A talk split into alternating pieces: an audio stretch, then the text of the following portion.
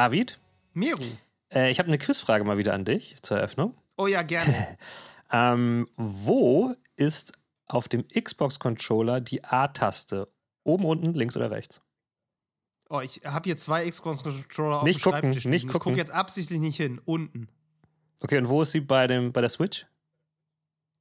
Äh, rechts. Richtig. Ja. und kannst du das auch im Spiel äh, on the fly? ich habe tatsächlich ähm, gelegentlich Probleme. Oh, wo war das denn nochmal? Ich habe neulich irgendein Spiel gespielt, das habe ich zuerst früher mal auf der Switch gespielt Ja. und jetzt aus irgendwelchen Gründen nochmal am PC mit dem Xbox-Controller. Ja. Und ich weiß, dass das mich vor echt große Probleme gestellt hat, weil es so im Muskelgedächtnis war, weil du ja auf dem Xbox-Controller und auf dem PlayStation-Controller ja meistens auch, ist ja die untere Taste die Bestätigen-Taste Genau. und die rechte Taste die Abbrechen-Taste. Ja. Und auf der Switch ist es aus irgendwelchen Gründen, die nur Nintendo kennt, die wahrscheinlich historisch begründet sind irgendwie, Ja. ähm, ist es andersrum. Ja, ja. ja. ähm, ich kann dazu auch sagen, ich erinnere mich noch, dass äh, zu PlayStation-Anfangszeiten, ich glaube, das war hauptsächlich auf der ersten PlayStation, war das auch meistens so, dass die Bestätigung rechts war. Und das haben sie dann irgendwann mit der Ja. Zeit, haben sie das geändert. Ähm, Ich glaube, das ist so ein japanisches Ding. Ich habe irgendwann auch mal gelesen, dass, ähm, dass das Layout in, in den japanischen Versionen dieser Spiele tatsächlich auch geswitcht ist irgendwie. Mhm. Vielleicht hat Nintendo das einfach nur nicht europäisiert bei der Switch, sondern es so gelassen. irgendwie so. Ich meine, du kannst es ja heutzutage auch alles meistens in den meisten Spielen äh, einstellen, wie du möchtest. Aber ja, ja, ja. äh, ich habe auch immer, wenn ich irgend, also ich habe jetzt auch einen Xbox-Controller für den PC, so, aber als ich den noch nicht hatte und ich war halt, ich bin halt raised on PlayStation, Mhm. wenn ich irgendwelche Spiele gespielt habe, auf dem PC oder irgendwie auf der Xbox sogar, und dann steht da einfach nur, ja, drücken Sie jetzt A, dann hatte ich absolut gar keine Ahnung, was ich machen muss. Also ich hat mich völlig aus der Bahn geworfen, musste immer runtergucken und schauen, so. Also es ist äh, ja. sehr interessant, finde ich auch, dass es da keinen allgemeinen Standard sozusagen gibt. ähm, Ja, weil es gibt ja schon Dinge, die auf allen Controllern heutzutage eigentlich gleich sind. ich wollte gerade sagen, eigentlich gibt es ja einen kompletten allgemeinen Standard und die Knopfbenennungen sind das Einzige, was nicht standardisiert ist an Ja. dem Ganzen. Weil wenn man sich mal die Controller sonst so anguckt, also von der Stick-Position vielleicht mal abgesehen, sind die ja identisch. Ja, sicher, auf jeden Fall. Es Genau. sind meistens Bezeichnungen. Und das ist ja auch, also zum Beispiel, wenn es jetzt um die, um die äh, Schultertasten geht, wie man so schön sagt, ist Ja. es ja auch anders. Das heißt ja dann zum Beispiel auf Xbox ist es ja Right Bumper oder Trigger, ne? Und ähm, Ja, der Bumper habe ich auch sein. lange gebraucht, um rauszufinden, was das ist. Und auf PlayStation ist das einfach, äh, keine Ahnung, R2 und R1 und das ist halt auch bei den Leuten einfach drin. So. ja, ja. Aber als ich dann das erste Mal gehört habe, ja, drücken Sie äh, den rechten Bumper, da, pff, kein Plan, was die von mir wollten. Ja. Nee, genau. Also es gibt, äh, gibt einen gewissen Standard. Wir werden uns später ein bisschen darüber unterhalten, ähm, wo der vielleicht herkommt, wo der vielleicht noch hingeht. Mhm. Ja. Weil vielleicht erweitern sich Standards ja auch mal so ein bisschen, auch wenn ich, Spoiler, nicht das Gefühl habe, dass das gerade in, in naher Zukunft passiert, aber schauen wir später mal. ja. Vorher würde ich aber sagen, Mero, erzähl mir doch mal, was du so gespielt hast die letzten zwei Wochen. ja, ich hatte das ja letztes Mal angekündigt, dass ich Marvels Midnight Sun- Suns spielen äh, werde. Und das habe ich auch getan. Ich habe mir das Spiel ja, wie ich erzählt hatte, auf äh, Steam relativ günstig geholt. Äh, Das kostet eigentlich mehr. Ich habe es ich für 30 Euro gekauft über so einen shady Händler. Es hat funktioniert bisher. Ich hatte keine negativen Erfahrungen damit. Und ja, Marvels Midnight Suns. Wie soll ich sagen? Also, äh, wie du weißt, ist es von Firaxis, die ja äh, XCOM gemacht haben. Und das war auch meine große Erwartung dran. So ein Taktikspiel, richtig cool, alles nice.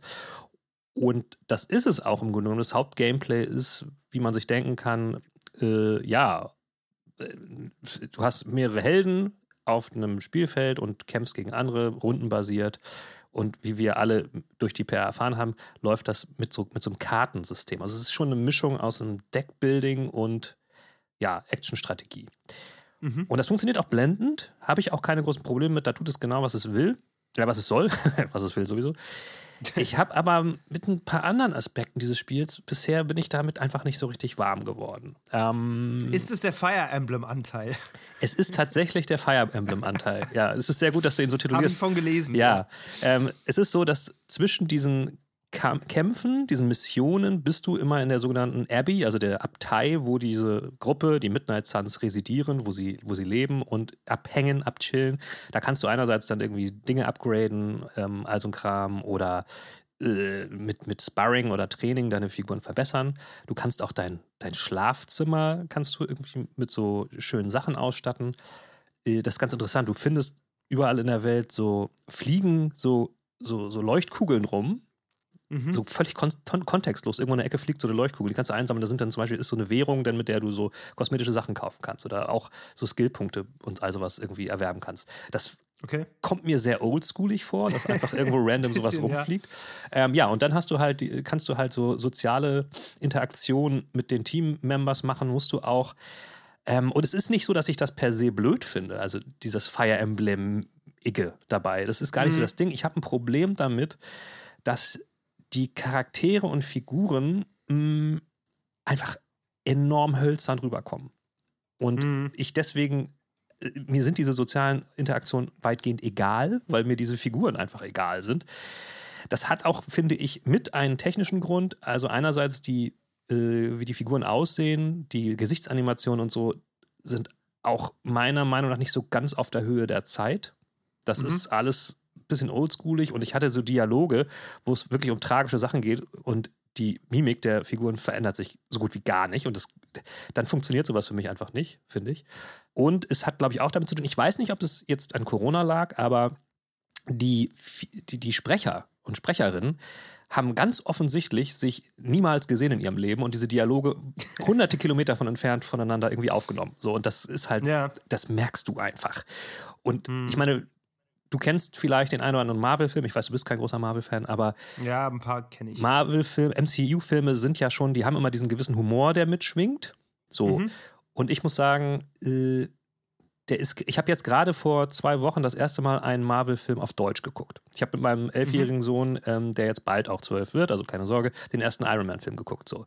Mhm. Und äh, den haben wir auf Deutsch geguckt, weil er halt kein Englisch spricht, jedenfalls nicht so gut. Und dieser Humor ist auf Englisch schon also da muss man mitgehen können und auf Deutsch mhm. geht das überhaupt nicht klar.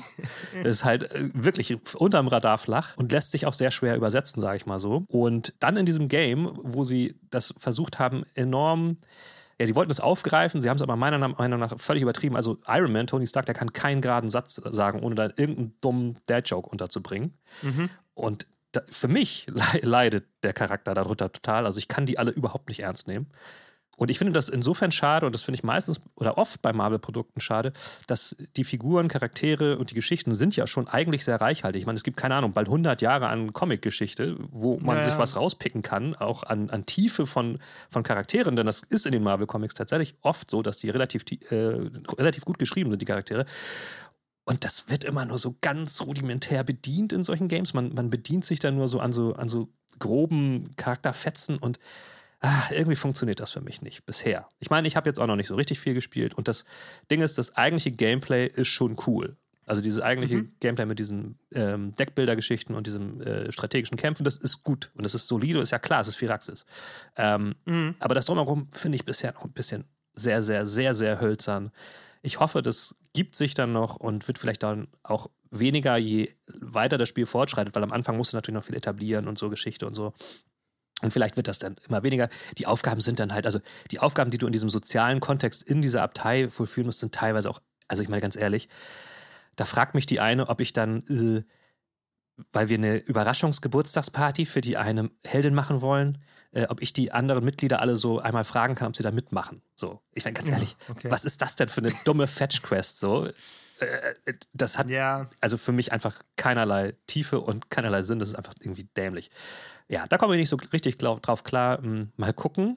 Ähm, ich finde es mhm. ganz interessant, dass sie ja da das erste Mal erlauben, äh, einen eigenen Spielecharakter zu erstellen in diesem Marvel-Universum, mhm. ihn zu spielen. Das ist mhm. ja diese, diese Person namens The Hunter. Das ist, wird im Spiel auch gesagt, der richtige Name. Okay. ähm, kannst dir halt aussuchen, Mann, Frau und so ein paar äh, Aussehensfeatures kannst du verändern. Nicht allzu viele, ehrlich gesagt. Also meine, meine The Hunter sieht genauso aus wie die im Trailer. Mhm. Ähm, ich wechsle ab und zu mal die Frisuren durch, äh, aber so viel tut sich da irgendwie nicht. Ähm, wie im echten Leben. wie im echten Leben. Ja. Und, und das ist vielleicht, das ist gut und schlecht, weil du natürlich nicht so gebunden bist an eine bestimmte Figur. Andererseits ist die Figur, wie sie da jetzt ist, auch echt relativ flach und ich bin mir unsicher, ob sie das schaffen, auf dem Storytelling-Level dieser, diesem Charakter so viel Tiefe zu geben, dass ich das irgendwann anders sehe und sage, ey, cool, dass es diese Person gibt, weil ak aktuell ist sie wirklich sehr, sehr austauschbar. Ja. Ja. Ähm, Ja. Insofern, ich bin, ich bleibe dran. Das Spiel an sich lässt sich spielen, aber das ist halt auch mein Ding. Ich bin ja, kennst du ja, haben wir oft drüber geredet, ich bin immer jemand, für den ist so eine Narrative in so einem Game enorm wichtig. Es gibt garantiert Mhm.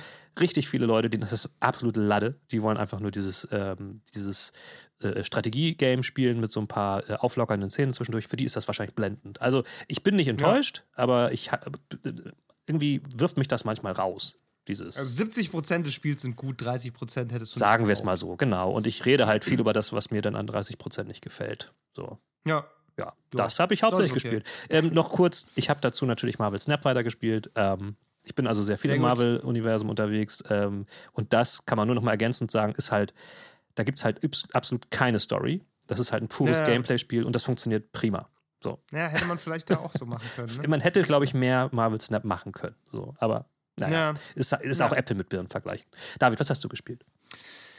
Ähm, ich habe irgendwie nicht so richtig mich auf was committen können. Deshalb ist es immer wieder praktisch, dass gerade das Steam Next Fest ist mit äh, neuen Ach, stimmt, Demos ja. Mhm. von Spielen, die demnächst rauskommen. Und ich dachte, ich äh, mache einfach noch einen Kurzabriss über so drei Sachen, Okay, die ich unter anderem gespielt habe. ich bin gespannt.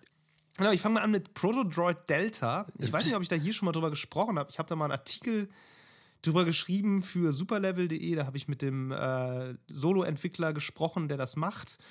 Ähm, das ist ein ähm, 3D-Mega-Man-Klon im Grunde. Also Okay. so von, der- von der Art her wie so ein 3D-Mega-Man-Spiel, also so ein Plattformer, wo du auch schießen musst, so, um es so ganz platt zu sagen, mit so sehr Obstacle-Course-mäßigen ne, Levels. Aber was heißt 3D? Also so, so Metroid-mäßig? Oder Ähm, einfach ein Third Person, also, Also, okay. über die Schulterperspektive, Okay. Mhm. genau, so von, von so schräg oben drauf guckend. Genau. Also nicht, nicht dieses 2D Mega Man, was du von der Seite siehst, Ja. sondern eben 3D. So. okay. Ähm, wie, ein, wie ein 3D Mario im Grunde. Mhm. Nur, dass du schießen kannst. So. genau, das Spiel ist halt so eine Hommage an diese älteren Mega Man-Spiele. Mhm. Er hat im Interview auch gesagt, so, dass er sich mal geärgert hat, dass es nicht so, richtig viele von diesen 3D-Megamans gibt und Ja. er, oder nicht so richtig viele gute und er deshalb irgendwie sowas machen wollte. Ähm, ich hatte mit ihm damals gesprochen, weil er in der Solarpunk-Welt das spielen lässt und ich das als äh, Topic so interessant fand. Ne? Also so eine Utopie im Grunde, wo äh, Energieerzeugung so komplett auf regenerativ ist und eigentlich Ah. ist die Welt so total utopisch. Und er meinte dann aber so, ja, er findet das halt von der Ästhetik her total cool und hat sich deshalb dafür entschieden. Und nur weil das Problem gelöst ist, heißt es ja nicht, dass es keine Konflikte mehr gibt. Und deshalb erzählt er halt eine, ähm, eine Action-Geschichte quasi vor einem utopischen Hintergrund. So. Ähm, ich habe es jetzt einfach mal so gespielt, weil ich das bisher, bisher konnte man es nicht spielen. Es ist echt ganz gut. Also ich bin gar nicht so ein Plattformer-Fan normalerweise, aber ich finde, das ist ein sehr schön es hat so ein- eine sehr gute Balance. Also du hast immer so, ne, so Sprungpassagen, wo dann auch Gegner sind und so.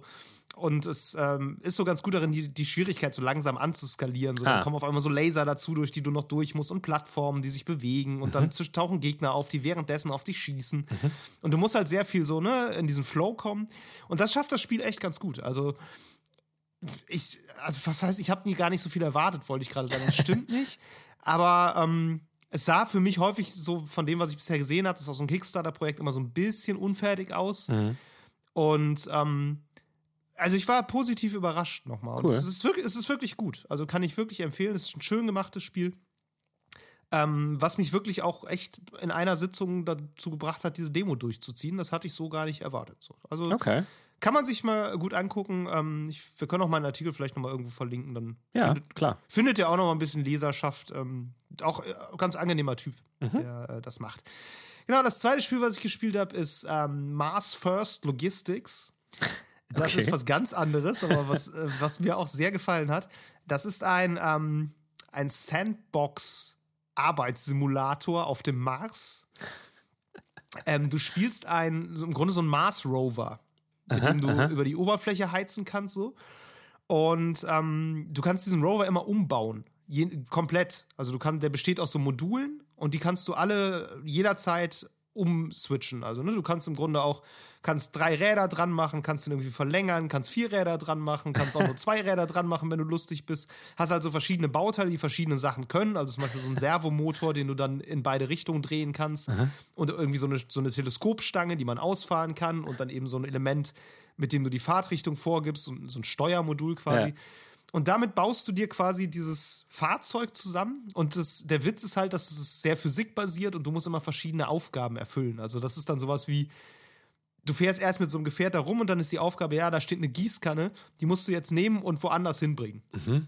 Und die Gießkanne hat halt so einen Bügel oben und da musst du dir halt irgendwie so ein, so ein Gefährt bauen, Ja, was so einen ja. Zinken hat, den du hoch und runter bewegen kannst, damit du an die Gießkanne fahren kannst, das hochheben kannst und damit dann Coole wegfahren Idee. kannst. Ja. Richtig coole Idee. Und das nächste ist dann irgendwie, dann musst du so eine Kiste holen, aber die Kiste steht auf so einem Regal und dann musst du erstmal so ein, das so umbauen, dass du mit der Teleskopstange das oben von dem Regal schubsen kannst und dann musst du dir halt irgendwie was bauen mit so einer Zange, Mhm. womit du dir diese Kiste dann hochheben und wohin fahren kannst. So.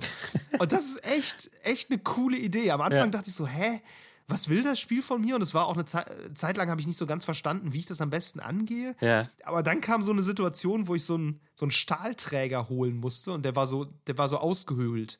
Das heißt, den konnte man auch hochheben, indem man da mit so einem Zinken reinfährt Ah, und ihn dann so hochhebt. Aber der ist halt sehr schwer und du wirst halt dann sehr instabil und kippst leicht um. Ja. Sodass ich da eine ganze Weile rumgetüftelt hat, bis ich irgendwie so ein, so ein Lastenschlepper-Ding hatte, was im Grunde das von vorne hochhebt und einmal über mich rüberkippt und dann hinten auf meiner Ladefläche festschnallt, sodass das Gewicht gleich verteilt ist. Also man fängt da richtig an, so ein bisschen Das klingt nach- ingenieursmäßig dann rumzutüfteln. Das klingt nach einem coolen Spiel für Kinder auch, finde ich. Das, ja, Ne? total. Also vielleicht ist das was, äh, so bis morgen geht das Team Next Fest noch. ähm, vielleicht kannst du deine Kinder noch Ja. vorm PC versammeln. Äh, wirklich, wirklich nett. Also du fährst einfach über diese Marsoberfläche, die natürlich auch noch sehr uneben ist. Das kommt Ja. noch dazu. Ne? Also wenn du so ein, sowieso schon Schwierigkeiten hast, das Gewicht halt irgendwie zu halten und dann äh, fährst du über einen Stein und kippst blöd um, dann ist halt immer doof. ähm, ist, ne, jetzt zumindest in dem Tutorial ist es dann so, du drückst einfach auf Reset und dann Ja. tauchst du an der gleichen Stelle wieder Ja, auf. Ne? Also da, da gibt es jetzt nicht groß was zu verlieren. So. Das ist auch ganz angenehm. Also es ist einfach so ein, so ein Tüftelspiel mit Physik. Also da freue ich mich auch äh, drauf. Das hat mir sehr gefallen. Süß. Genau, das dritte ähm, ist ein Spiel namens Void Train. Void Hast du Train. davon schon mal gehört? Ich glaube nicht. Das ist nämlich tatsächlich schon draußen, habe ich festgestellt, im Early Access im Epic Store. Okay. Und jetzt gibt es aber die Demo bei Steam. Und ähm, das hat eine, vor allem eine sehr interessante Prämisse, weil die Prämisse ist, du fährst auf einem Zug Aha. durchs Nichts. Also durchs Wel durch den Weltraum. Durchs da ist Void, einfach, das okay, sind ja. einfach Gle Gleise, die in dem, im Weltraum verlegt sind, durch die Leere, komplett die ganze Zeit. Und du hast so einen Zug, der fährt auf diesen Gleisen. Und du spielst es in Ego-Perspektive und läufst halt auf diesem Zug rum und ähm, musst dann immer vom Zug runterspringen und durch die Schwerelosigkeit schwimmen, um irgendwelche Sachen einzusammeln und dann dich an so einem Seil zurück auf deinen Zug ziehen und da musst du dann Sachen craften. Also es ist eigentlich ein relativ stumpfes Survival-Basenbauspiel mit dem interessanten Unterschied, dass die Basis ein Zug ist, der durch, durch den Weltraum fährt. Und Okay. entsprechend, ne, also du rast halt immer an so an Ressourcenquellen vorbei und musst dann eben dahin schwimmen, um die Ressourcen einzusammeln. So. Und ja, baust dann halt irgendwie, ne, dieser typische Loop. Du baust irgendwie eine Werkbank und dann baust du eine Kiste. Auf und dem Zug? du irgendwie ein, auf dem Zug. Okay. Genau. Und dann baust du irgendwie eine, ähm, eine Schmelze und dann kannst du so, ne, kannst du Eisenbarren herstellen und dann kannst du was anderes herstellen. So dieses, dieser ganz klassische ja, Survival-Spiel-Loop. Und dann kommst du halt manchmal an so Bahnhöfen an und auf den Bahnhöfen kannst du dann auch noch irgendwie Ressourcen sammeln und ich vermute, dass da später auch noch Gegner sind, weil du hast dann auch irgendwann noch eine, einen Revolver. Die Demo ist nicht allzu lang und ehrlich gesagt endet die so halb im Tutorial. Da war ich ein bisschen enttäuscht, da hätte man ein bisschen mehr zeigen können, weil Ja. so richtig viel hat man zu dem Zeitpunkt noch nicht gemacht.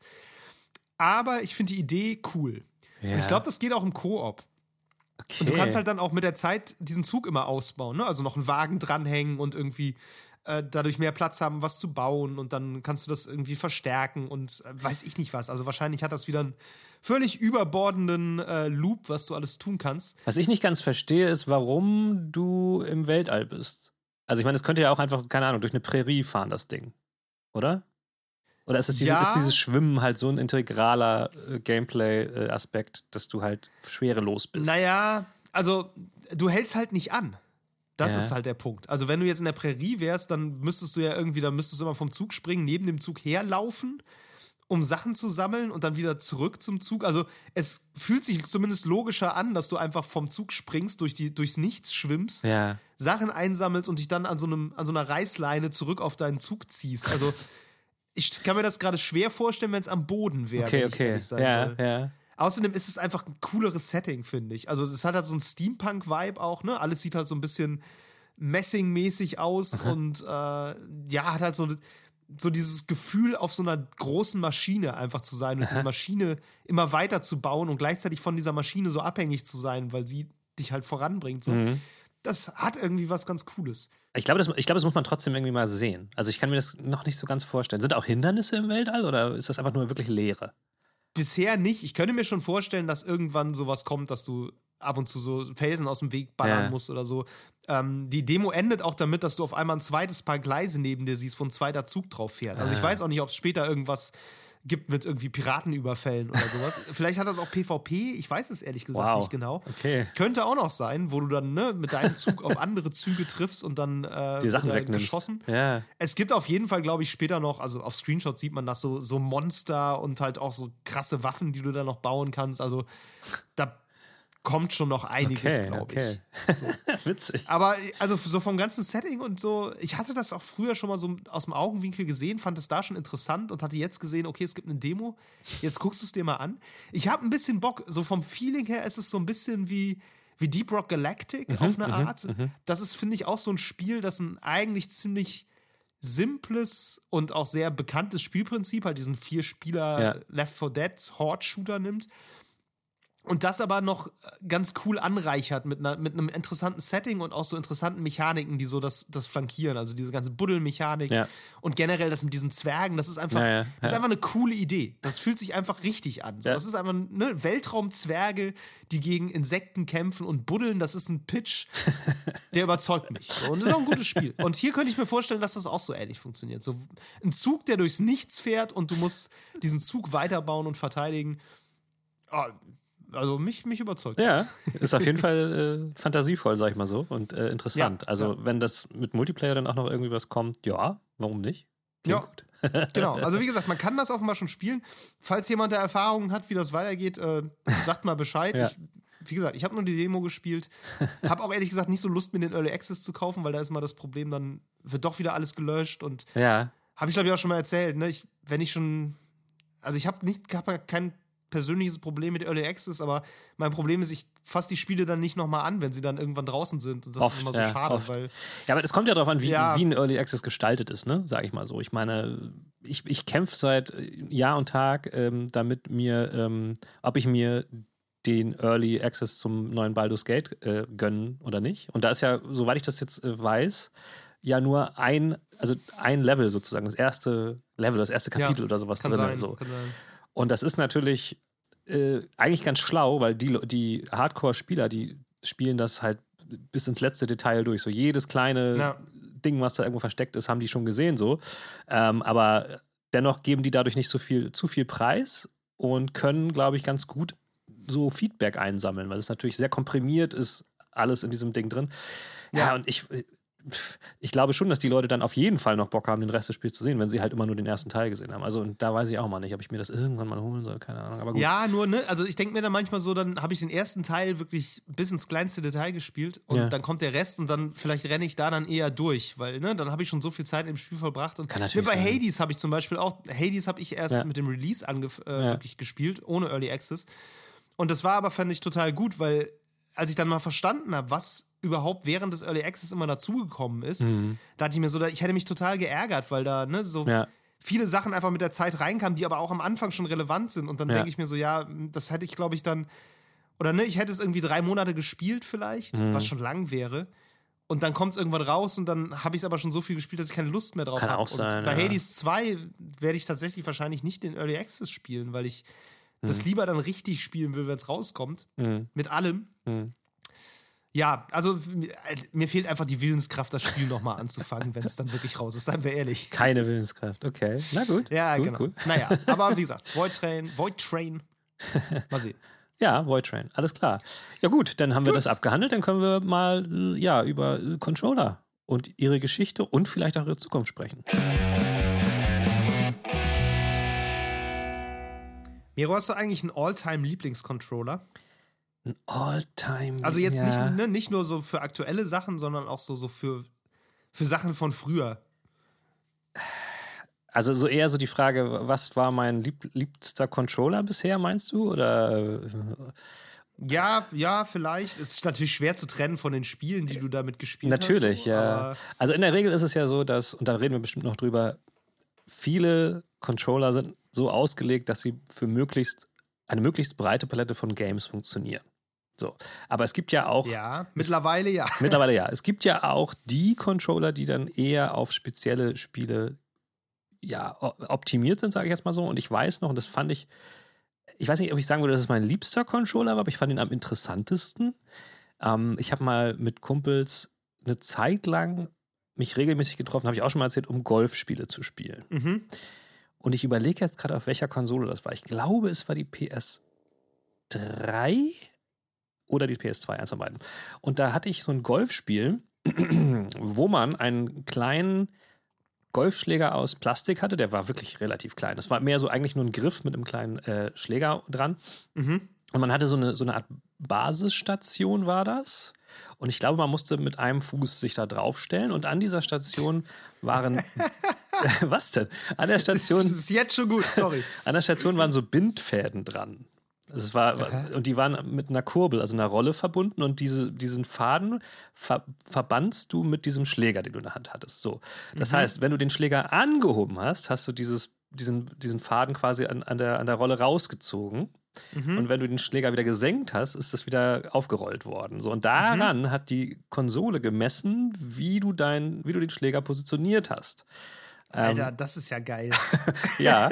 ähm, ich glaube, es wurde auch, genau, es wurde auch der Winkel quasi mitgemessen. Also, weil, ne, das, das war. Aber du hast da nicht den Controller reingelegt oder so, sondern nein, nein, das war nein. einfach ein eigenes Peripheriegerät. Ja, genau. Du hast das angeschlossen an Krass. den Controller-Eingang der, der Konsole und dann hast du halt äh, quasi einfach nur daran gemessen, wie schnell dieses, dieses Band da rein und rausgezogen wird.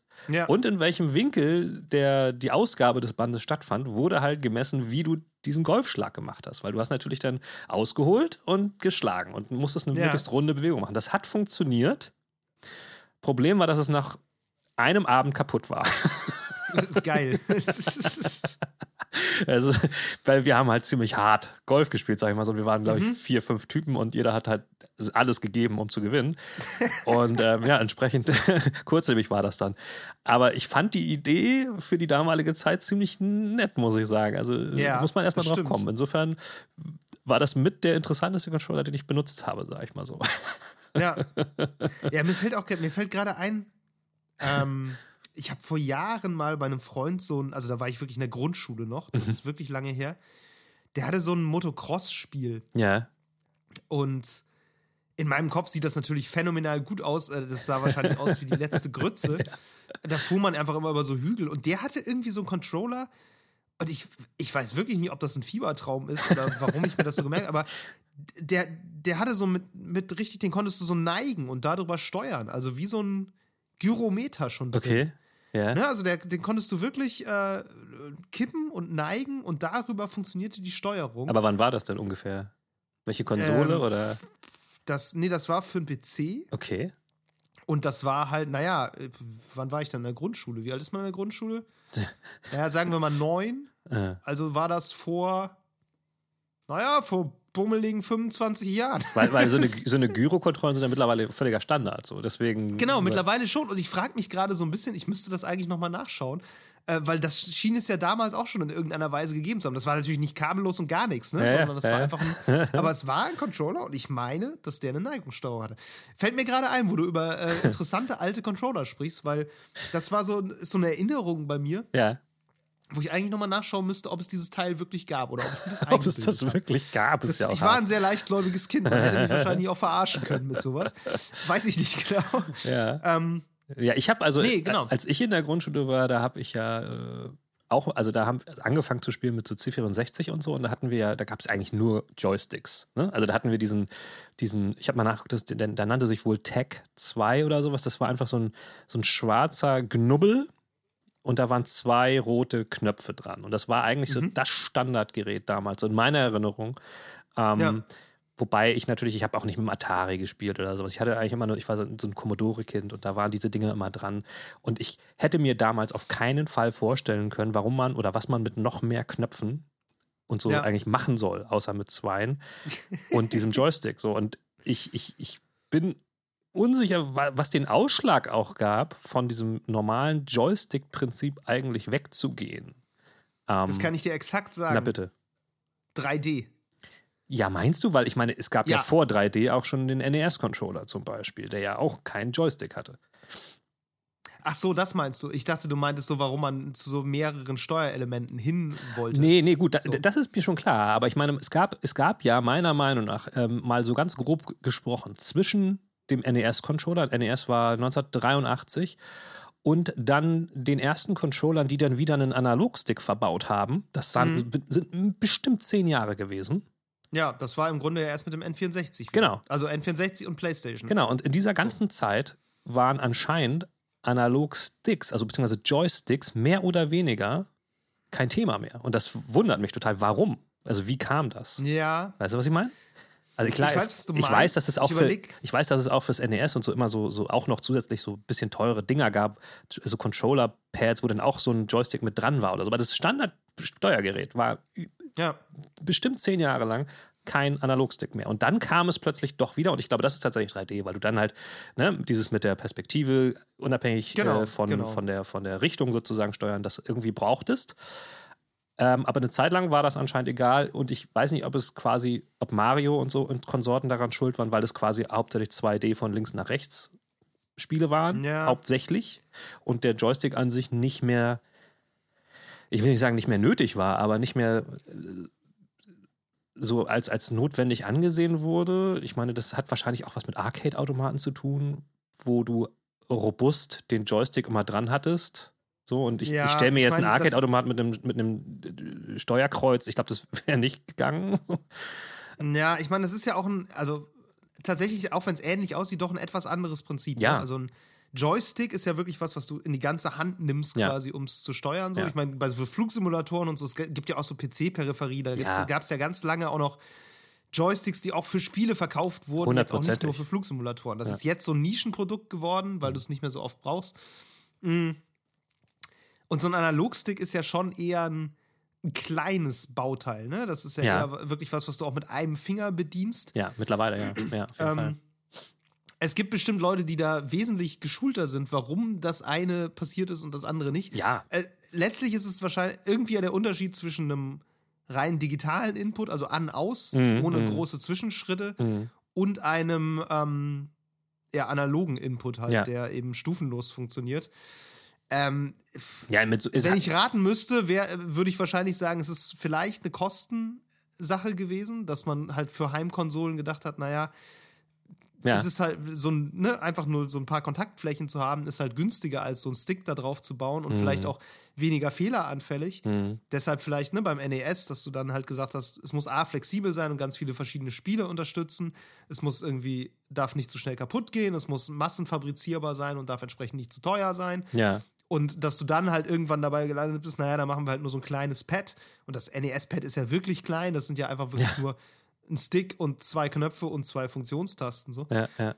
Ähm, ja, von der Seite habe ich das nicht rei Das reicht ja. ja. für diese Art von Spiel im Grunde, die man damals ja. gemacht hat. Ne? Von, ich habe es eher so aus, aus der Perspektive Game Design betrachtet und nicht so, was das angeht, weil, weil Kosten klar. Ich erinnere mich an das Neo Geo, was glaube ich, wenn ich mich richtig, richtig erinnere, unglaublich teuer war. Und das hatte tatsächlich nämlich auch noch einen Joystick, obwohl es, äh, also auf diesem Pad, glaube ich, drauf, obwohl es ja nach dieser NES äh, mhm. und auch Master-System und sowas alles kam. Und ähm, ich weiß noch genau, wie, wie unglaublich teuer das Neo Geo war. Das, das hat sich, glaube ich, deswegen auch nicht durchgesetzt, weil es einfach zu teuer war. Und das hatte, das hatte noch einen richtigen Joystick drauf. So. Ähm, ja. Aber es hat sich dann ja relativ schnell sehr, wie soll man sagen, da gab es eine Kon Konsolidierung in Richtung Gamepad. Das war alles dann relativ schnell äh, gleich oder ähnlich. Ne? Also ob du nun Mega Drive gespielt hast, äh, SNES e oder irgendwas anderes, die hatten alle eigentlich das gleiche Prinzip. Es gab mal mehr, mal weniger Buttons denn, aber es gab immer das Steuerkreuz und dazu dann irgendwie noch so ein paar ja. Buttons. Ähm, bis wie gesagt dann irgendwann äh, der, der, der Controller, der Ana Quatsch, nicht der Controller, der Analogstick wieder auftauchte beim ähm, N64 war das, meinst du? Oder was man Genau, ich meine, das, ich ja. meine, das N64 wäre das gewesen, was das halt ja. durchgesetzt hat. Und ich meine, du hattest dann natürlich auch PlayStation-Controller mit Analogsticks. Die kamen aber glaube, später. Aber die kamen später, ja. Genau, die kamen ein bisschen später. Ja. Es gab aber, glaube ich, eins der ersten Spiele, das so dieses 3D-Ding gebraucht hat. War, glaube ich, so ein, oh, wie heißt das von PlayStation mit diesen Affen? Diese Affen mit diesen komischen Hüten auf. Äh, ähm, Habe ich nicht gespielt. Ich komme nicht drauf. Sind so braune, so Schimpansen, glaube Ja. ich, und die haben so, so Hüte auf mit so, ich glaube, die, die machen auch so Licht. da haben wir so, schon mal drüber so gesprochen. eine ja. Alarmsirene. Mhm. Und das war, glaube ich, so, so eins der ersten Spiele, was auch wirklich diesen, diesen Dual-Shock brauchte. Weil Ja. du da halt wirklich, ne, da kamst du mit einem einzelnen Steuerkreuz einfach nicht mehr weit. Ja, ja, ja. Und du brauchtest quasi diese, diese Sticks. Und genau, Mario 64 ist ja so das, das Genau. bekannte Beispiel für ein Spiel, was halt gezeigt hat, okay, Ja. krass, das kann Wobei, 3D. also der N64-Controller ja schon sehr psychedelisch ist. Also ich meine, dass du dafür den in der Mitte wie eine, wie eine, ne, wie so pistolenartig angefasst hast äh, und das eine alternative Griffweise am gleichen Controller war, das ist ja, Ja. Also, heute noch undenkbar wild. eigentlich. Das ist völlig, völlig Ähm. wild, dass so ein Design jemals auf den Markt gekommen ist Ja. eigentlich. Das ist Und ich glaube, ich muss Ja. auch, ich, ich war, ich hatte damals kein N64 und habe da in der Zeit auch gar nicht wirklich viel gespielt, glaube ich. Ähm, ich habe, glaube ich, auch nie ein Game gespielt, was den, diesen, diesen Controller so ausgenutzt hat. Weiß ich nicht, erinnere ich mich nicht dran. Ähm, aber anscheinend haben die damit so ein bisschen die Tür geöffnet, weil ich meine, sie haben es dann ja auch beim, ähm, na, was kam nochmal beim GameCube? Da ist ja auch der Stick dann drauf. Ähm, das war da ja auch noch äh, ein Thema. Ähm, Genau, der GameCube ist ja eh nochmal so, also der GameCube-Controller ist ja nochmal ein ganz anderes Thema. Der hat ja noch, Ja. der ist ja auch gewissermaßen psychedelisch auf seine Art. Ja, wobei die, die ich, klar, von der Form schon, aber die Steuerelemente sind ja relativ ähm, pff, konservativ. Das stimmt, die sind relativ klassisch. Ja, das ist eben. wahr. Die, die Form und Verteilung ist nur ein bisschen strange. Auf jeden Fall, ja. Ähm, und äh, ich finde den eigentlich aber total smart, den Controller. Ähm, ich habe auch den nicht wirklich benutzt, weil ich da nämlich schon voll auf PlayStation unterwegs war. Ähm, Ja. Und man muss ja auch sagen, die ersten PlayStation-Controller, die waren ja auch ohne Analogsticks. Ne? Das, äh, die, die allererste von der ersten PlayStation, die waren ja. Das Witzige war, als dann der DualShock kam, dann war der ja sogar abwärtskompatibel. Den konntest du ja sogar an die erste PlayStation anschließen. Aber letztlich äh, war die PlayStation hatte sowas gar nicht im ursprünglichen. Und dann ging das aber erst. Dreamcast hatte, glaube ich, auch. Äh, die hatten ja so ein LCD-Display beim Dreamcast mit drin und da war da ein Stick auch äh, links dran. Also da war das auch schon so. Da haben sich die Analogsticks dann wieder überall durchgesetzt. Das war dann wieder völliger Standard plötzlich mit der Zeit. So. Ja. Äh, sehr interessant und Ja, vor allem hat der Dreamcast-Controller hat halt ähm, den Stick und das Steuerkreuz auf der gleichen Seite. ja, ja. Das, du kannst halt nicht beides gleichzeitig verwenden. Nee, genau. eigentlich. So, das ist halt ein völlig anderes, völlig andere Anforderung Ja. an ein Spiel als die, die dieses Doppelstick oder auch dieses Kreuz-Stick-Layout letztlich irgendwann Ja, ja, ja. bedient hat. So, und das, das finde ich ist immer so interessant, weil das so ein, so ein wechselseitiges Ding auch ist. Was kannst du im Spiel machen, also umsetzen Äh, aus Game Design-Sicht? ja. Und wie reagiert der Controller darauf, beziehungsweise wie ist es vielleicht auch andersrum? Ne? Ja. Wie gibt der Controller was vor, was du im Spiel machen kannst? ja. Das ähm, finde ich, finde ich sehr interessant, vor allem wenn man sich dann anguckt, was hat sich so durchgesetzt an Features Genau. und was nicht. Ja, und vor allen Dingen muss man ja auch immer sagen, sowas, sowas zu machen, ähm, das muss sich ja bei den Spielenden auch erstmal durchsetzen. Ne? Also du musst den ja irgendwie erstmal verklickern, warum, warum ist das jetzt völlig anders? Äh, Hat das überhaupt einen Nutzen? Und ich meine, das kennen wir auch aus der jüngeren Vergangenheit, dass sowas immer gemacht wird, zum Beispiel, keine Ahnung, mit irgendwelchen ähm, Touchpads oder sowas am Controller. Das muss dann ja auch in Spielen Verwendung finden und es muss dann auch irgendwie Sinn Ja. ergeben. Sonst Ja. ist es da und keiner braucht es. Und ich, ich, deswegen glaube ich, dass Veränderungen am Controller bei einer Konsolengeneration, sage ich mal so, immer mit das mutigste sind. Ja, So, total. ne, weil äh, das ist immer sowas, wo, wo, die, wo sowohl die Spieler und Spielerinnen als auch die, die die Spiele herstellen, also die Entwickler und Entwicklerinnen, die müssen das ja irgendwie umsetzen und, und, und, und nutzbar machen und die Leute müssen dann damit spielen. Und das ist dann immer, das ist ein harter Sell, glaube ich, zu sagen, okay, wir brauchen das jetzt aber. ja, und ne, ich meine, du, du beschränkst dich halt auch auf eine gewisse Weise. Also, ne, wir, wir leben ja jetzt, wenn wir jetzt mal wirklich ins Jetzt gucken, ja. so, wir leben ja jetzt in einer Zeit, wo du im Grunde gar keine Wahl hast, ja. als dich der Konkurrenz ein Stück weit anzupassen, weil ja, einfach. Multiplattform-Releases Standard sind. Es ist halt nicht mehr so, dass du unbedingt Konsole X haben musst, um ein bestimmtes Spiel zu spielen. Das ist in Mhm. Einzelfällen noch so, aber es Mhm. ist bei weitem nicht mehr so wie früher. Klar. Und ähm, das führt natürlich dazu, dass alle erstmal mit demselben Instrumentarium arbeiten. Selbst Nintendo, die ja noch die meisten exklusiven Sachen, würde ich sagen, Mhm. haben. Ja. Und selbst die machen bei der Switch ja nichts anders als alle anderen, weil die natürlich auch sich nicht die. Also du kannst ja gerade einem Indie-Studio nicht zumuten, dass sie sich jetzt noch ein völlig anderes äh, Ja. Controller-Layout ausdenken, weil deine Konsole halt eine Kurbel und irgendwie eine, eine Glocke hat statt zwei Sticks. Weißt du, das ist ja, geht halt nicht. Ja. Und ähm, insofern ist natürlich auch irgendwie bezeichnend, sage ich mal, dass die größten Innovationen jetzt auch in der aktuellen Konsolengeneration ja eher Verfeinerungen von etwas sind, was es vorher auch schon gab. Also Ja. der Xbox Controller macht ja eigentlich gar nichts neu Ja.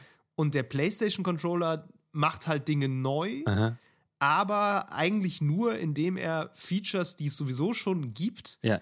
auf eine gewisse Art so verfeinert, dass es eventuell schon geiler ist, mit dem PlayStation Controller Spiele zu spielen, die das auch unterstützen, halt dieses haptische Feedback, ne? Und diese Adaptive ähm, wie nennt Trigger. sich diese Tri Adaptive Trigger? So? Genau, ja, ja. Aber es, es ist jetzt auch nicht hundertprozentig notwendig, das zu haben, um das Spiel zu spielen. Also es gibt, glaube ich, kein Spiel, das komplett unspielbar ist, wenn du keine Adaptive Trigger hast. Genau, aber das ist, ich glaube, das ist eigentlich ähm, eine ganz gute Möglichkeit, weil, also so kannst du natürlich gut austesten, ähm, wie gut es ist. Und ich habe jetzt schon das Gefühl, dass, äh, ich meine, das auch gelesen zu haben, dass vielleicht auch Xbox mit sowas nachrücken will und so. Es ist, es ist, es ist Ja. eine gute Sache, dass, ähm, dass das, ah, wie soll ich sagen, es erweitert dieses Spielgefühl und ich glaube, da das, dass das gut ankommt und ich glaube, dass es so eine Möglichkeit ist, das auch weiter durchzusetzen. Und ich habe das Gefühl, das ist die einzige Möglichkeit, außer du bist halt so radikal, wie du sagst, dass du sagst, ey, bei uns gibt es halt nur dieses, also die neue Gameplay-Erlebnis nur bei uns mit irgendwie so einem ganz radikalen neuen Feature, aber das ist halt, ja, bis auf Exklusivspiele nicht durchzusetzen. Und man muss ja auch sagen, es gibt ja wenig, was jetzt noch so fehlt. Also ich finde auch. Ja, gefühlt schon, aber das hätten die Leute 1992 halt auch gesagt. Definitiv, aber ich meine, die, der, die Tendenz dazu, noch mehr Tasten einzubauen, ich glaube, das ist jetzt langsam an so ein Limit gestoßen, weil noch mehr Tasten, das, also im, dem Zeitgeist entspricht das nicht, weil du heutzutage ja auch mit sowas wie einem Touchscreen eigentlich ohne mehr Tasten Mhm. ne, kulturell eigentlich alles erreichen kannst. Natürlich ist ein Touchscreen auf Was dem. ist das denn für ein geiler Satz? Sorry, du kannst doch ohne mehr Tasten kulturell alles erreichen. Das ist. Ich, das okay, ich, ich habe mich, ich hab mich in der Ecke gelabert. Das habe ich manchmal. Ähm, Nee, ist ein guter, ist ein guter Satz. Aber ne, das hat halt sowas wie so ein Steam Deck oder auch eine Switch, die haben halt da einfach Vorteile, weil sie da nicht noch mehr Tasten brauchen, sondern die können die Sachen einfach auf ihrem Display darstellen, drückst du halt direkt auf die Sachen drauf. Und das Steam Deck hat ja sogar mehr Tasten. Also Das das, hat stimmt. ja zum Beispiel noch diese, diese, ähm, diese Rücktasten. Genau. Das ist ja sowas, da, da denke ich manchmal so, ja, Verfeinerung von Bestehendem, okay, geschenkt, wird wahrscheinlich passieren. Also, ne, dass Mhm. haptisches Feedback immer besser wird und diese Vibrationen immer feiner, so klar. Macht Nintendo ja letztlich auch. Also so Mhm. Ja. weit vorne ist Sony damit auch Nein, nein, nein, nein. Ähm, und diese adaptiven Trigger, ja, ehrlich gesagt habe ich da gar nicht so viel Gutes mir drüber gelesen, nachdem das raus war. Also es war eher so ein bisschen so, man macht es halt einmal und dann nervt es einen auch irgendwann so ein bisschen.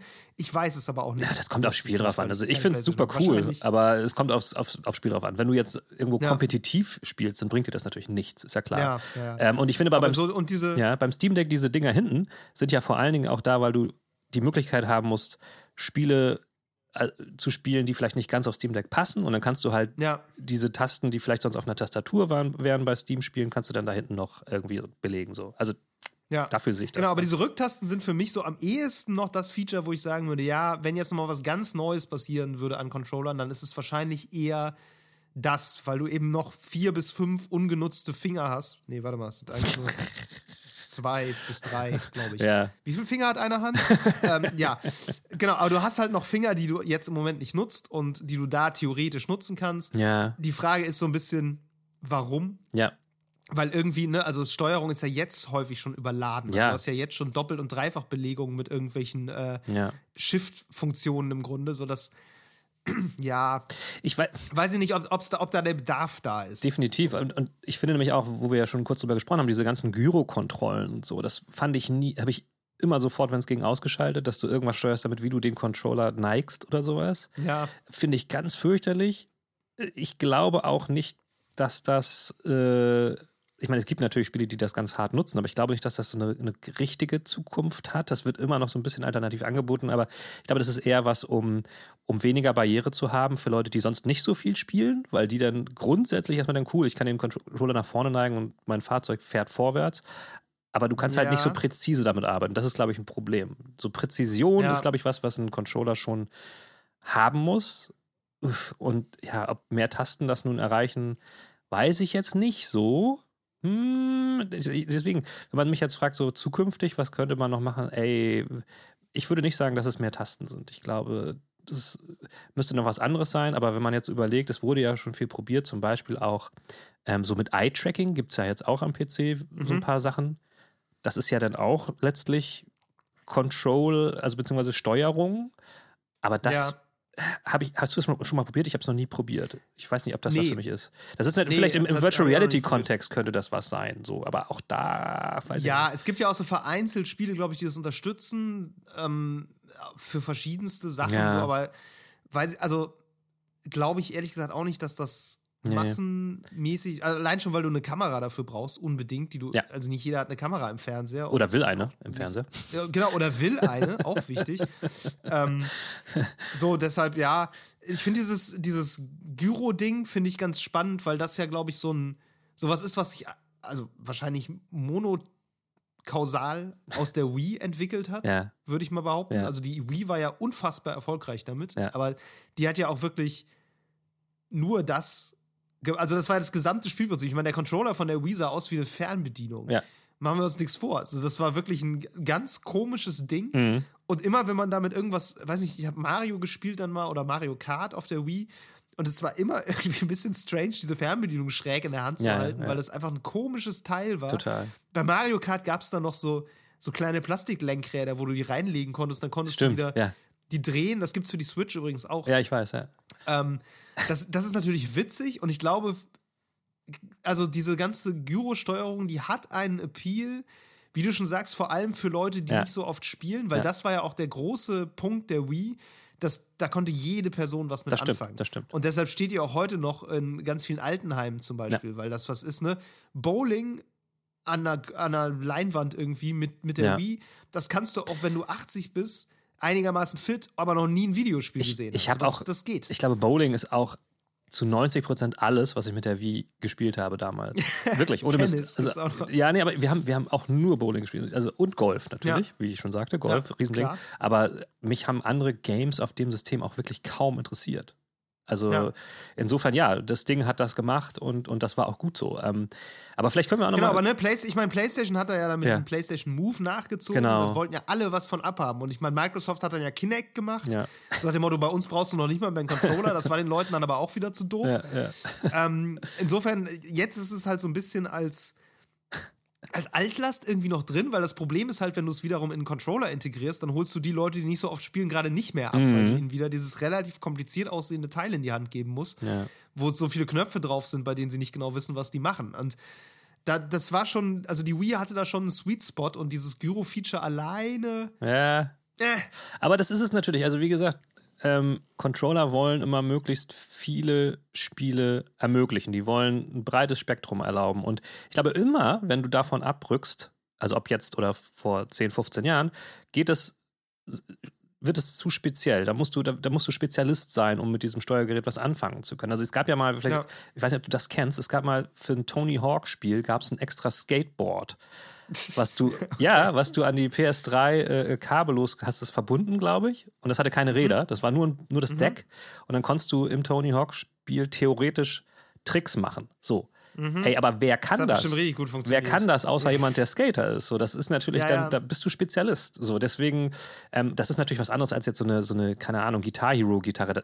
Die war natürlich nicht nur für, für Gitarrenspieler entwickelt, aber ähm, Was Genau, ich sagen will, ja, ist einfach, dass du immer, wenn du dich von diesem, von diesem Konsensprinzip wegbewegst, musst du irgendwie in eine spezielle äh, Richtung gehen. Also fängt ja bei, bei so, keine Ahnung, Autolenkrädern auch schon an. Also, ne? Ja. Und das, das ist natürlich ein Problem bei Interface-Entwicklung. so, was kannst du tun, was trotzdem noch jeder versteht? Klar.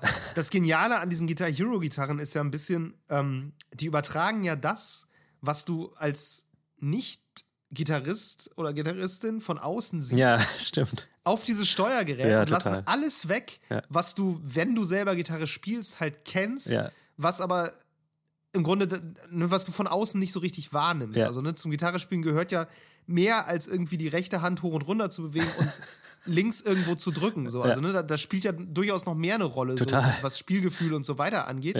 Nur das Geniale an diesem Controller ist halt genau das, diese Essenz des, ich sag mal, Rockstar-Seins, das war ja das, was der Guitar Hero immer verkauft hat, Ja. so, ähm, runterzubrechen auf dieses relativ stumpfe Geschicklichkeitsspiel, Ja. was dann aber einfach super gut so funktioniert hat. Ja. Weil du dich dadurch fühlen konntest, Genau. als würdest du diese Musik richtig mitmachen hast dich so und gefühlt. mitspielen. So. Genau, ohne dass du den ganzen Ballast hattest, der es eigentlich schwierig macht. So vom, klar, das Tempo ist auch in echt schwierig so, aber ne, da, wie gesagt, Das ist allein, so- dass du nur ein, eine, eine Reihe Knöpfe hast, macht es natürlich wesentlich einfacher als sechs verschiedene Reihen Total. mit glibberigen Seiten. Das ist so ein bisschen so wie, wie halt Luftgitarre spielen, genau. äh, nur mit noch ein bisschen mehr. Und das, ich erinnere mich, es gab ja auch, kennst du den DJ Hero Turntable, den es mal gab? ja, ja. Und ich als DJ. Das ist ja wahrscheinlich auch so. Ah, Ja, aber alle zu mir gesagt, ja, ist ja genau was für dich. Jetzt gibt es ja endlich das für dich. Und ich so, ey, seid ihr dumm oder was? Also, das hat nichts damit zu tun. So, es ist wirklich überhaupt, überhaupt nicht ähnlich. Es sieht einfach nur Ja. aus wie ein Plattenspieler. So. Genau, aber, aber wenn du das bedienst, sieht das von außen Ja. aus wie das, was ein DJ macht. Ja, ja, genau. Es ist natürlich überhaupt nicht das, was ein DJ macht. Aber ähm, genau, das, das ist halt so diese Übertragung, dieses Feeling. Das hat diese, diese Controller, die es ja eine Zeit lang wirklich gab, Ja, glaube ich, auch so erfolgreich gemacht, dass die dir einfach so, so glaubhaft so eine, so eine Immersion und Illusion verkauft so eine Kompetenz vermittelt haben. Genau, im Grunde schon. Ja, Und ähm, so, sowas gibt es ja auch eigentlich wenig in noch. der Weise gar nicht Nee, mehr. ich weiß- also allein, weil es wahrscheinlich zu teuer wäre jetzt mittlerweile. Ja, und auch. vor allen Dingen, ich, ja genau, weil solche, solche Sachen verkaufen sich ja nicht so breit in der Masse. Gut, jetzt Guitar Hero weiß ich jetzt nicht, aber alles andere, du verkaufst dann den Controller ja nur zu diesem speziellen Spiel und das ist ja, ist ja von der Herstellung, vom, von den Kosten her meistens Quatsch. Also klar, ich, es gab ja auch mal als Gimmick diesen, diesen PlayStation äh, Resident Evil Controller, der wie eine Kettensäge war. Hast du den mal gesehen? Das ist ja halt Aber das ist doch Gag, einfach ein normaler Controller, der nur aussieht wie eine Kettensäge, oder? äh, Ja, du hältst ihn halt ein bisschen anders, ne? Also, Okay. aber äh, das ist halt ein Gag und das ist mehr dann auch schon wieder Promotion ähm, und hat ja, das wi- wirst du nicht für ein anderes Spiel nochmal benutzen können. Und das ist genau das Klar. Problem. Ich meine, ich weiß nicht, ob man, ob man den Guitar Hero Controller für alle entsprechenden Spiele benutzen konnte, aber du konntest auf jeden Fall den DJ Hero Controller für nichts anderes mehr verwenden. Und das ist dann ja, Ja. irgendwie, äh, weiß ich jetzt nicht. Ich meine, damit sich so ein eigener Controller für ein, ein Spiel oder ein Genre lohnt, musst du ja eine, so- eine entsprechend breite Ja. Popularität eigentlich haben. Klar. Mir fällt zum Beispiel gerade ein, es gibt ja diesen, diesen Farm Simulator Controller, also wirklich einen Trecker-Controller, Ja, ja. der halt so ein, ne, so ein Lenkrad dran hat und so Knöpfe wie im Traktor halt und dann eben noch so ein extra Bedienpanel, wo du dann halt irgendwie einen Anhänger mit bedienen kannst. Und das, dieses Ding ist ja nur auf dem Markt, weil irgendwann mal jemand gesagt hat, ey, Farming Simulator verkauft sich wie geschnitten Brot, Ja. die Leute spielen nur dieses Spiel. Ja. Wenn wir denen ein Trecker-Cockpit für zu Hause anbieten, Klar. die kaufen das. Ja, und das funktioniert. Und genauso ist es mit Flugsimulatoren. Ja. Und genauso ist es eigentlich auch mit Rennlenkrädern, weil das sind halt Das so. Peripheriesachen, die sind super spezialisiert. Ja. Aber mit denen zielst du auf eine ganz bestimmte Zielgruppe, von der du weißt, die spielen eigentlich nur das. Ja, ja. Und die wollen das aber so gut es geht spielen. Ja. Und deshalb kannst du sowas anbieten. Und ne, Resident Evil, ja, es gibt bestimmt auch Leute, die spielen nur Resident Evil. Aber Nicht nur mit da der ist der. Immersionsfaktor dadurch, dass du so eine Kettensäge in der Hand hast, glaube ich, dann nicht so hoch, Klar. weil es einfach nicht so. Eine Simulation sind halt auch eine super spezielle Nische, ja. Zielgruppe irgendwie. Ich überlege gerade, ob es vielleicht geil wäre, mal so ein so ein ähm, so einen Controller rauszubringen für Aufbau- und Strategiespiele, der so aussieht wie so eine wie so ein Taktiktisch, Aha. Wo du dann so so ein Touchscreen hast, auf dem du quasi so die, die Ja. Sachen angezeigt bekommst und dann kannst du Sachen steuern, indem du darauf rumtippst, als würdest du deine Armeen so richtig durch die Gegend schicken. Ja, das, das, das, Aber ich ne- befürchte, das ist zu teuer und zu groß. das nennt sich Tablet und du könntest einfach eine Companion-App rausbringen. Ja, ich dachte mir schon sowas. Also könnte man, meine ich nur. Äh, könnte man, ja, theoretisch. Also, ist aber, glaube ich, auch. Ja. Nee, klar, also Simulationen nehmen definitiv dann nochmal einen, noch einen ganz eigenen Platz ein. Ähm, wir hatten ja im Vorfeld kurz drüber gesprochen, es gab diesen, diesen ähm, Mech-Controller auch. Ich äh, habe mich erinnert, das ist, nannte sich Steel, Steel Battalion und da gibt es auch so ein riesiges Cockpit. Ja. Das sind halt, ne, wie, wie, du schon sagst, so Nischen. Eine andere Nische wiederum hatten wir eben schon kurz, sind ja, sind ja wie gesagt so Musikspiele. Da gab es ja nicht nur Gitarren, da gab es ja auch die, die, die, die Bongos, haben wir ja auch mal äh, gespielt hier. Oh, Donkey ja. Kong Bongo. Oh ja, die guten Bongos. gab auch mal so Samba, Samba Maracas, gab es auch mal irgendwie so ein, so ein Game, was sowas hatte. Mhm. Also Musikspiele ähm, ähm, haben, haben halt auch so eine Rechtfertigung dafür, äh, ja. einen Controller zu bringen, der zumindest rudimentär das Erlebnis ähm, quasi wiedergibt. Und dann gab es, und das gab es auch schon ganz, ganz, ganz früh, auch aus Arcade-Zeiten, und das hatte ich auch immer, ähm, gab es halt diese Lightguns. Die waren, oh ja, die waren auch stimmt. cool. Die sind ja so ein direktes, direktes Überbleibsel aus Arcade. Ja, genau. Aber ich, hab, ne? muss ja. zugeben, ich, ich habe nie so richtig verstanden, wie das funktioniert. Ich habe es mal, glaube ich, irgendwann nochmal gelesen, aber ich habe es nicht behalten, wie das funktioniert, dass du mit irgendeinem Standard-Röhrenfernseher ähm, tatsächlich äh, sowas benutzen kannst. Also es funktioniert auch nur mit Röhren. Genau, genau, genau. Deswegen ist es, ja. glaube ich, auch ein Grund, warum es das nicht mehr so gibt in der Form, ja. weil es einfach auf den Flatscreens heutzutage nicht mehr auf, mit dieser Technik funktioniert und wahrscheinlich aufwendiger wäre. Gut, ich meine, dafür haben wir alle möglichen anderen Techniken, die mittlerweile das wahrscheinlich auch wuppen könnten, aber das wird nicht mehr so, wird nicht mehr so verkauft. Wird auch daran liegen, dass natürlich die Spiele immer nur noch so Rail-Shooter waren. Also das war auch wirklich vom Gameplay natürlich äh, relativ flach. Und mm, also heutzutage, abgesehen von so VR-Games, sind Rail-Shooter für mich sowieso sagen, tot. Weil das letzte Mal, dass ich sowas verwendet habe, war tatsächlich in einem PlayStation VR-Game, ja. nämlich diesem Farpoint. Ja, ja, ja. Ähm, was so einen extra Controller mitgeliefert hat, ja. der eben genau das war, der dann halt über PlayStation Move funktioniert. Der hatte vorne so eine Kugel, ja, genau. die halt geleuchtet hat. Ja. Und darüber hat der quasi auch gemerkt, wohin zielst du und so. Und ähm, mhm. Ja, aber klar, das war im Grunde auch halt einfach ein mehr oder weniger Rail-Shooter. Ja du könntest das sicherlich auch ausbauen bei dem Prinzip.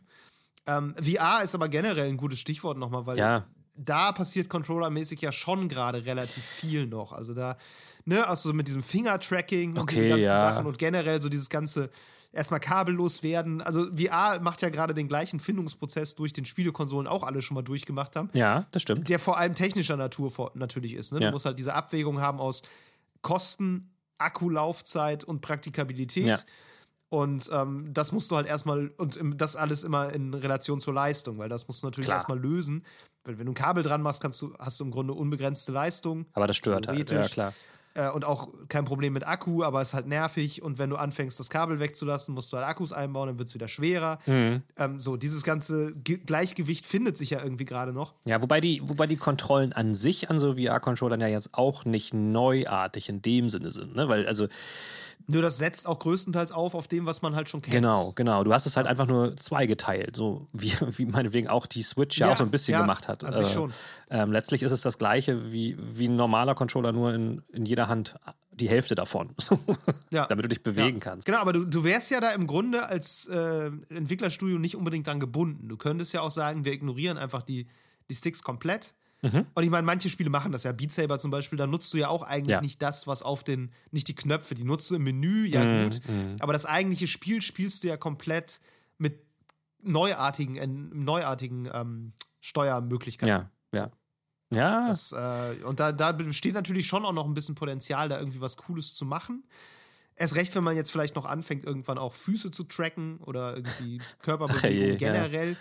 Das steht uns ja auch noch bevor. Also bin ich, ich bin mir eigentlich sicher, dass irgendwie Ganzkörpertracking da über kurz oder lang kommen wird, sobald man eine ja. einigermaßen ähm, ausfallsichere und präzise Variante gefunden hat, wo das gut funktioniert und die Spiele hat, die das auch nutzen. Wollte gerade sagen. lohnt es sich nicht, das zu entwickeln. Ja, weil du, das ist, ne, das Gameplay muss halt da sein, weil wenn du, ich meine, du kannst auch, kannst auch so, so, so diese Dance-Matten und sowas, äh, ist ja letztlich das ja. Gleiche für die Füße, ja.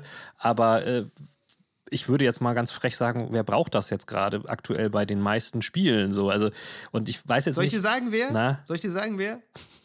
Twitch-Streamer in die, die Elden Ring und so damit durchspielen. Ja, klar. Ring, ja. ja, na gut, aber ich meine, wenn ich mir jetzt ein cooles, ähm, mainstreamiges Game überlege, was zusätzlich zu allem anderen auch noch die Fußbewegung erfasst, dann Ja. muss das ja fast zwangsweise Richtung Sport gehen und äh, weiß ich, oder? Weiß ich nicht. Death Stranding 2? Machst so einen kleinen Marsch durch dein Wohnzimmer? Super. Musst immer so auf der Stelle treten auf so einer Tanzmatte. Richtig Bock drauf. Weiß ich Das ist nicht. richtig gut. Nee, aber weißt du, ich Am besten noch richtig geil wäre, wenn es noch so, einen- so einen großen Wassertank dazu gäbe, den du neben dich stellst. Und du hast so einen Rucksack auf und je nachdem, wie viel du geladen hast, Ja. pumpt der Wasser in deinen Rucksack oder pumpt es wieder raus. krass, ja. Ich glaube, ich glaube, die eigentliche Benchmark für neuartige Controller-Schemen muss immer sein, so kann und will man oder, oder wie kann man das in einen Assassin's Creed-Titel integrieren? Ähm, dann weißt du so ja. ungefähr, was, wie, wie massentauglich das ist. Ähm, ja, weiß ich jetzt Ja. nicht.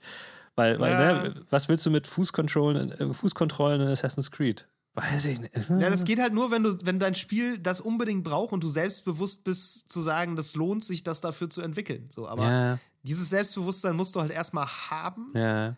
Und außer Nintendo fällt mir da eigentlich niemand ein. Nee, das ist so.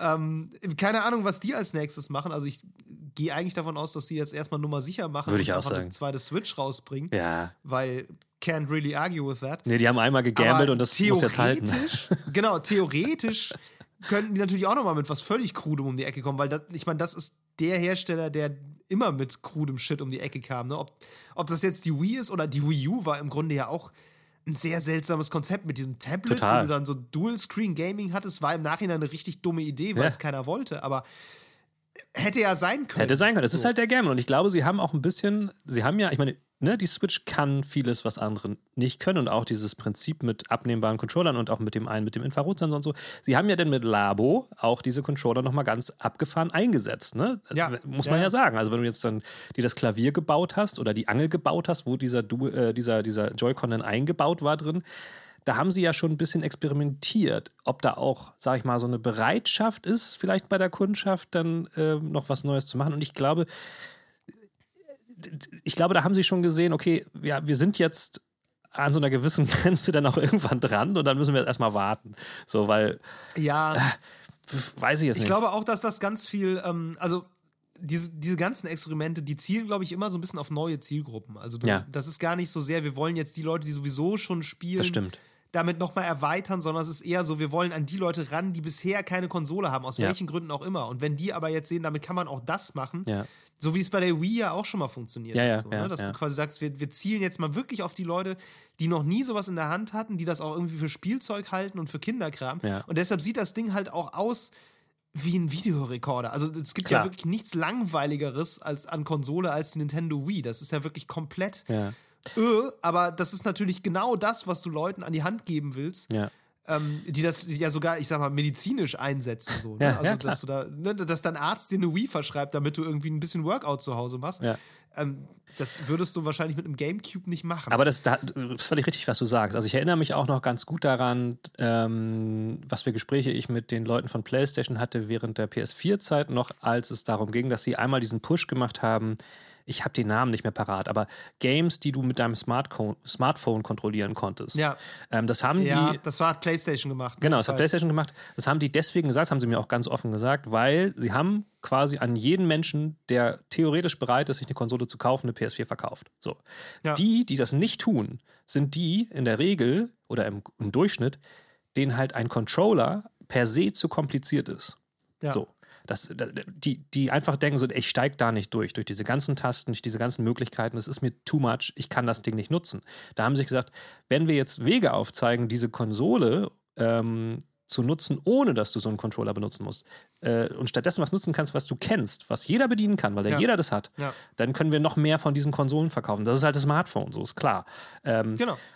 Hat auch nicht so richtig funktioniert in dem äh, Fall, würde ich jetzt Ja. mal unterstellen. Ähm, Weiß ich gerade gar nicht, ne? Weil du verkaufst es ja auch an eine Zielgruppe, die danach wirklich wenig aktiv ist. Mag sein, aber ich habe jetzt nicht das Gefühl, dass. Also, sie hatten, glaube ich, ein Line-Up rausgebracht von, keine Ahnung, so einem halben Dutzend bis Dutzend Games dafür und da Ja. kam dann auch nichts mehr Da nach. kam nichts mehr, das stimmt. Das Ding ist ja, ich meine, Mobile Gaming existiert ja genau deswegen und Klar. ist auch so zugänglich wie nichts anderes. Also ist dann irgendwann die Frage, wozu muss man jetzt noch neue Steuermöglichkeiten entwickeln, wenn die ganze Menschheit, sage ich jetzt mal, schon gelernt hat, mit einem Gerät umzugehen und Ja. das, das aus dem FF beherrscht. Da kann man dann vielleicht Ja, auch einfach eher ja. andere Spiele entwickeln. Und das wird ja auch getan und das ist ja ein eigener Markt für sich, der gigantisch ist und super viel Geld einbringt. Insofern ist tatsächlich die Frage irgendwie, warum sollen sich Konsolen, Controller und dann damit auch irgendwann PC-Controller eigentlich noch weiterentwickeln? Ähm, Ja. Es gibt halt sowas wie die Adaptive Controller von Xbox und jetzt ja auch von PlayStation, das Leonardo-Ding, halt natürlich für Menschen, die halt die Teile jetzt per se nicht bedienen können, ne? Aber das Ja. ist ja nochmal noch mal was ganz anderes. Ich habe jetzt noch Ja, nicht davon natürlich. gehört, dass es irgendwas gibt, wo man sagt, ey cool, auch ich habe voll Bock auf den Adaptive Controller, weil ich kann damit irgendwas machen, was andere nicht können. So. Ähm, Nee, nee, nee. Also, es sei denn, du brauchst ihn halt, weil du körperlich eingeschränkt bist. Das dann ist cool, aber Ja, das Einzige, ich erinnere mich mal, habe ich vielleicht auch schon mal erzählt an den Fall, wo ich mal vor 32 Jahren oder was weiß ich auf einer LAN war und bei Counter-Strike ein Turnier gespielt hat und dann wurde irgendwann einer von unseren Teammates gesperrt, weil der als einziger Mensch mit einem Trackball gespielt hat und damit so gut gesnipert hat, dass alle dachten, das ist auf jeden Fall ein Cheater. Äh, ach so, witzig. dann kamen dann irgendwie die, die Judges irgendwie bei uns äh, zu uns und haben sich eine halbe Stunde angeguckt, wie der mit seinem Trackball die Leute weggeballert hat und gesagt, okay, ist legit, er darf weiterspielen. Aber du kannst dich natürlich mit, Geil. mit so einem Controller-Ding auch irgendwie spezialisieren. Also wenn jetzt jemand einen Xbox Adaptive Controller nimmt und damit alle wegsägt bei Halo, ja. okay, vielleicht kommt das, aber ich glaube nicht, dass deswegen plötzlich sich das durchsetzt und alle sich nur noch Adaptive Controller kaufen werden. Ich weiß Nee, nicht. wahrscheinlich nicht. Nee, nee. Ja, ich meine, ne, das mit den Smartphones, guter Punkt noch, Ja. äh, vielleicht zum Abschluss. Ähm, ich meine, SingStar hatte früher Mikrofone Stimmt. dabei. Das ist auch überflüssig geworden, weil du das heute einfach mit dem Smartphone machen kannst. Ja. Und auch das ist eigentlich ein schlauer Move, weil Leute kennen SingStar noch. Ja. Ähm, und andere wachsen nach, die es dann kennenlernen. Karaoke macht jede Generation irgendwie gerne. Mhm. Und ähm, letztlich verkaufst du auch damit Konsolen an Leute, die sonst vielleicht keine hätten. Ja. So, weil du weißt, das ist auch nicht so teuer. Ja. Ähm, das Mikro hast du sowieso zu Hause. Wobei, wir haben tatsächlich äh, Let's Sing von Ubisoft äh, für die Switch mit den Mikrofonen. Also kannst du auch noch kaufen, wenn du willst. So ist es Ach nicht. so, Ja, okay. Ja. Aber ja, Ja, ist fürs Feeling, glaube ich, auch geiler. finde ich auch, auch mit Kindern vor allen Dingen. Ähm, Ja. Wobei ich halt bei diesen Sings, Singspielen leider immer enttäuscht bin, weil du musst eigentlich nur in der richtigen Tonhöhe die ganze Zeit äh, äh, äh, machen, dann gewinnst du. Ist halt blöd. Ja, du musst auch ein bisschen, ein bisschen muss man auch wollen. Ja, ich ja, aber meine Kinder doch nicht. Die, die Also cheaten, ich wo sie gebe mir immer können. Mühe bei sowas. Ich mir auch, aber meine Kinder halt nicht. Das ist genauso wie manche Leute halt bei so diesen Let's Dance-Geschichten, die Controller dann nur halt entsprechend fake-mäßig in die Richtung bewegen. Ich, ich dance halt ab wie so ein junger Gott und Ja, verliere natürlich, so trotzdem. gehört sich das auch. Tja, So sieht's aus. Ja, weiß ich jetzt auch nicht. Also, du musst einfach sagen, es wird alles aufgenommen und am Ende wird es noch einer unabhängigen Jury vorgelegt, nur die Tonspur, damit man nochmal gucken kann, wer hier jetzt gut gesungen hat und wer nicht. genau. Und da wird sich nämlich zeigen, wer hier nur, ne, so. So sieht's aus, so sieht's aus. ja, insofern, weiß ich nicht. Ich habe Bock auf ein, auf so ein Steuerrad für Rennspiele. Habe ich mir noch nie gekauft. Vielleicht mache ich das mal. Aber ansonsten, Ich habe ein bisschen Bock auf diesen komischen äh, Mac-Controller gekriegt gerade. Es ist, es ist unfassbar absurd, dass dieses Teil ex äh, kriegt man das bei, kriegt man doch als Kleinanzeige irgendwo noch bestimmt relativ Ja, das günstig kriegst du geschossen oder so. noch. Äh, Finde ich auch gut. Aber ich, ich muss ist mal. halt wirklich, ich, ist wirklich ich muss mal albern, aber, raussuchen, ja. dieses Golfspiel mit diesem Bindfadengelöt, was damals. es, Das es, klingt wirklich gut. es war, war Ich suche cool. nochmal raus, wie dieser komische Controller heißt, an den ich mich Mach nur das, noch mach das. vage erinnere. Mal sehen. Gut, Liebe Leute, Alles klar. war schön mit euch. Ähm, schaut auf dem Patreon vorbei. Vielleicht schreiben wir da noch das eine oder andere dazu. Ne? Wisst ihr ja. genau. Bis dann, ciao. Tschüss. Das war Level Cap Radio Folge 109. Wenn euch die Episode gefallen hat, lasst uns eine nette Bewertung da, abonniert den Podcast und empfehlt uns gerne weiter.